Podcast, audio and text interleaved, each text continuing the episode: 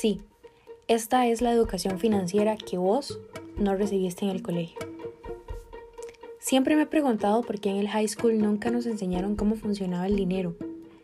Gente normal como Bill Gates, Steve Jobs, Bob Proctor se hicieron millonarios simplemente pensando.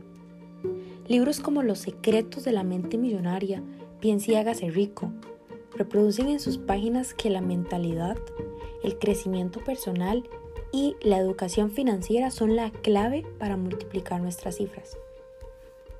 No se trata de qué tan bueno sea tu negocio, es de cómo pensás acerca de él y lo que le envías al universo como tal.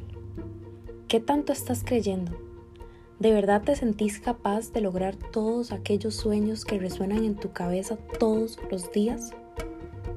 Creo que no, porque seguís haciendo exactamente lo mismo, lo que todo el mundo hace, y seguís obteniendo los mismos resultados.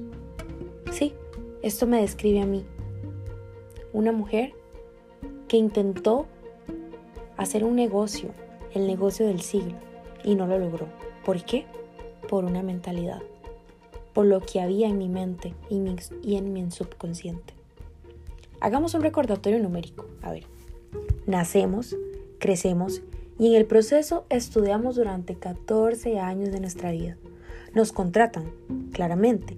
Trabajamos por los próximos 40 años, luego nos retiramos y recibimos el 40% de nuestro salario nombrado como una pensión. Queremos crecer, viajar, comprar, ahorrar, pero seguimos repitiendo patrones. Yo no digo que todas estas cosas de trabajar, tener una pensión, querer crecer, viajar y comprar sean algo malo.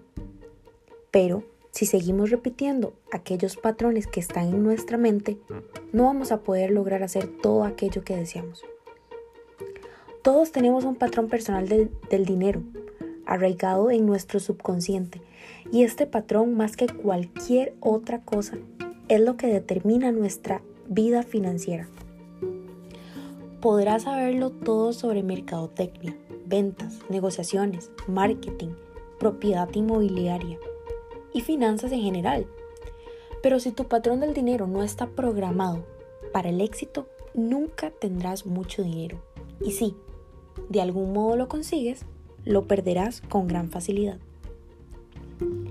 Por eso aquí en Think and Grow yo te puedo ayudar a programar de nuevo ese patrón para que te lleve al éxito económico de una forma natural y automática. Y sé que me preguntarás, ¿Cómo vamos a descubrir aquello que tengo en mi mente? Te voy a explicar un poco. Tu condicionamiento subconsciente determina tu pensamiento. Tu pensamiento, tus decisiones. Y estas tus acciones, que al final determinan tus resultados. Claro, puede sonar un poco confuso. Pero mira, existen cuatro elementos claves para el cambio cada uno de ellos es esencial en la reprogramación de este patrón financiero que todas las personas tenemos. Juntos, en este podcast, podremos trabajar estos elementos que son sencillos pero profundamente poderosos. ¿Por qué Think and Grow? ¿Por qué este espacio se llama Think and Grow? Piensa y crece. Te lo explico. Los pensamientos son cosas, cosas muy poderosas cuando se combinan con la exactitud del propósito, la perseverancia y un fuerte deseo de convertirlas en riqueza o en objetos materiales. Para mí, esto es una realidad contundente. Sé lo que es pensar tanto en algo, sentirlo, exteriorizarlo en mi mente y al tiempo obtenerlo en mis manos. Y no, te puedo asegurar que esto no es cuestión de suerte. Esto es cuestión de fe, perseverancia, amor, propósito y un deseo ardiente que está en mi corazón.